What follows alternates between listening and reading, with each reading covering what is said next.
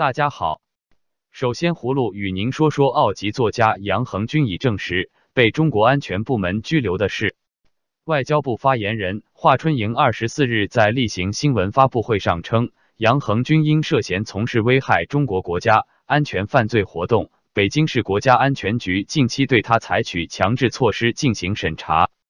此前，澳大利亚外长佩恩要求中方公平公开对待杨恒军。又指无证据显示杨被拘留与华为副董事长孟晚舟在加拿大被捕事件有关。佩恩表示，澳洲驻华使馆人员已和中方举行首次会议，在会上要求派领事探视杨恒军，并要中方解释拘留原因及杨恒军可能面对的控罪。中国异议人士刘本奇周四接受自由亚洲电台采访时表示，有些人说杨恒军怎么样，我不知道。但有一个问题，他有文章，他有一个很大的群体，他的那些文章很有启发性，他还有很多粉丝，这是不可否认的。他的言论对中国社会转型还是很有意义的。目前，澳洲和中国最近的关系处于低迷状态，很多人对杨恒军被捕产生联想。去年八月，澳洲曾以安全为理由，禁止华为参与当地五 G 网络发展。这令杨恒军此次被捕增添了神秘色彩。葫芦认为，中共拘捕杨恒军应与防止颜色革命相关。杨是微博的大 V，具有上千万读者。杨曾在二零一一年被中共拘捕过。接着，葫芦与您说说特朗普政府开门提案在参院未获通过的事。据法新社报道，在美国联邦政府部分停摆。进入第三十四天之际，参院周四就两项有关结束政府停摆的方案进行投票。不出外界意料，特朗普的提案未获通过。参院表决仅五十三票赞成，没有达到提案通过需要的六十票。特朗普为得到新建围墙拨款，一度对处理非法移民的限制让步，包括暂时不移返未成年的非法入境者。但仍然遭不少国会议员反对，包括共和党的党员指该措施对年轻非法入境者保障不足。这项提案在参议院是否过关，被视为是对共和、民主两党面对特朗普建强要求的党内团结程度的一次测试。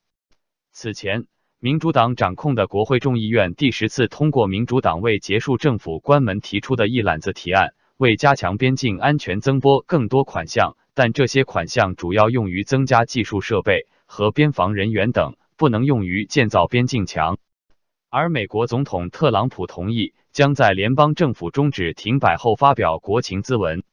特朗普在社交网站发文表示，不会考虑在其他地方发表国庆咨文，因为没有地方比国会更合适。他希望政府结束停摆后尽快发表国情咨文。众议院议长。佩洛西致函特朗普，正式拒绝他下周二到国会发表国情咨文，直至政府结束停摆。佩洛西并呼吁特朗普支持众议院通过的拨款法案，使政府重新运作，支付拖欠公务员的薪金。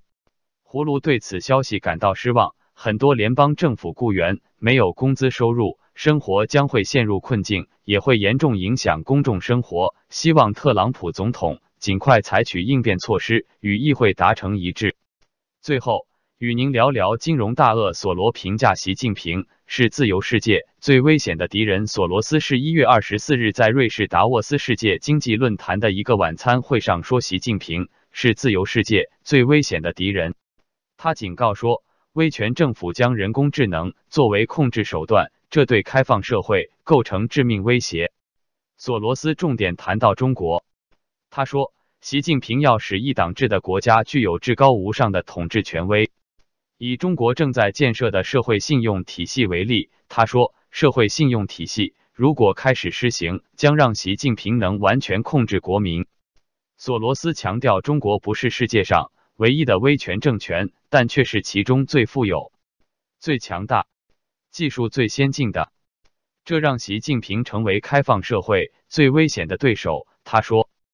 索罗斯还说，正因为习近平是开放社会最危险的敌人，外界必须把希望寄托在中国人民身上，特别是商界和那些愿意秉持儒家传统的政治精英。索罗斯还支持严厉打击华为。中兴等中国公司。他说，如果这些公司在全球信息技术领域占据主导地位，将对世界其他地区带来不可接受的安全威胁。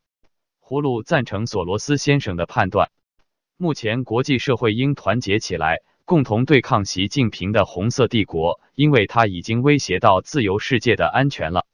好了，今天就与您聊到这，明天见。